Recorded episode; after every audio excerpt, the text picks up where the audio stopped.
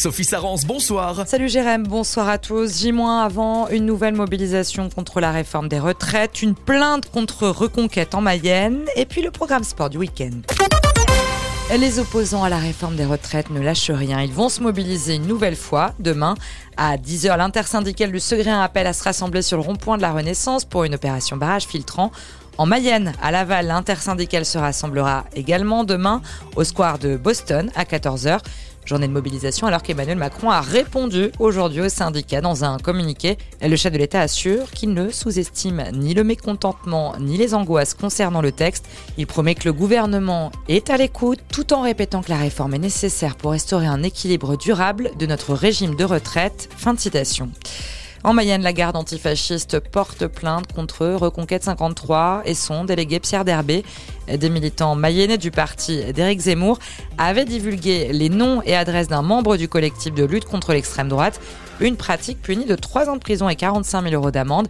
La garde antifasciste avait dénoncé une campagne de récupération politique des églises menacées de destruction et apporté son soutien à la mairie de la Baconnière, victime de cyberharcèlement après l'annonce de la destruction de son édifice. Dernier jour pour choisir quel sera le village préféré des Français cette année. Le concours de la mission de France 3 se termine ce soir. Vous pouvez voter en ligne ou par téléphone au 3245 et c'est une commune de Mayenne qui a été sélectionnée pour représenter les pays de la Loire.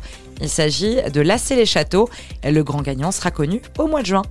Le festival Les Trois éléphants recherche des hébergeurs dans le centre-ville de Laval pour accueillir des photographes, techniciens et salariés entre le 8 et le 15 mai. Les personnes intéressées peuvent remplir un formulaire disponible sur les réseaux sociaux du festival. Finalement, l'humoriste Laurent Baffy ne viendra pas à Goron cette année. Il devait venir la semaine prochaine pour deux spectacles à l'espace Colmont. Mais les organisateurs ont annoncé le report de l'événement au week-end du 1er et 2 mars 2024 au vu de la situation économique et dans le contexte social difficile au mois de mars, ont-ils expliqué. Les billets restent valables et les remboursements sont possibles. En foot, une prolongation et des axes de progression pour le footballeur Edson Sedou. Le latéral gauche du Stade Lavallois a vu son contrat renouvelé jusqu'en 2025 et sait qu'il doit encore progresser, même à 31 ans. Les centres, très utilisés dans le projet de jeu d'Olivier Frappolis, sont notamment un axe de progrès. Je pense que je suis euh, pas encore assez juste dans ma qualité de centre, même dans ma finition, je pense.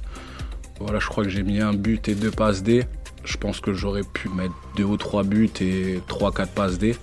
Et je pense que là, du coup, euh, puisque je regarde pas mal de matchs, du coup, et je pense que euh, à ce niveau-là, je pourrais peut-être me frotter à, à ce qui se fait de mieux en termes de latéraux. C'est-à-dire que je pense que la différence entre eux et moi, c'est plus que eux, ils sont plus justes. Après, dans le contenu des matchs, euh, je pense qu'il y en a pas mal que je peux regarder euh, dans les yeux. Quoi. Edson Sedou qui sera de nouveau aligné demain soir face au Paris FC.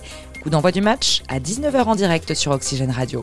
La météo pour finir, demain on conservera des conditions identiques à aujourd'hui, un ciel totalement couvert et des averses éparses. Il fera le matin de 6 à 7 degrés et de 11 à 12 l'après-midi. Bonne soirée sur Oxygène avec Jérém.